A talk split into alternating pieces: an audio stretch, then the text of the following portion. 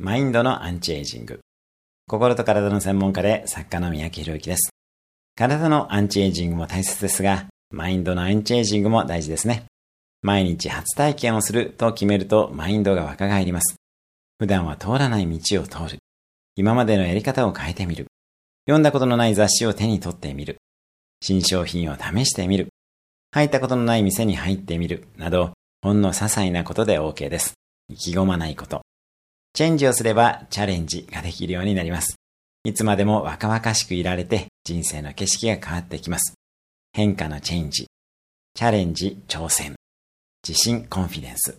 この 3C を回していきましょう。そのために毎日小さな初体験をしてみましょう。今日のおすすめアクションです。小さな初体験をしてみる。今日も素敵な一日を。毎日1分で人生は変わります。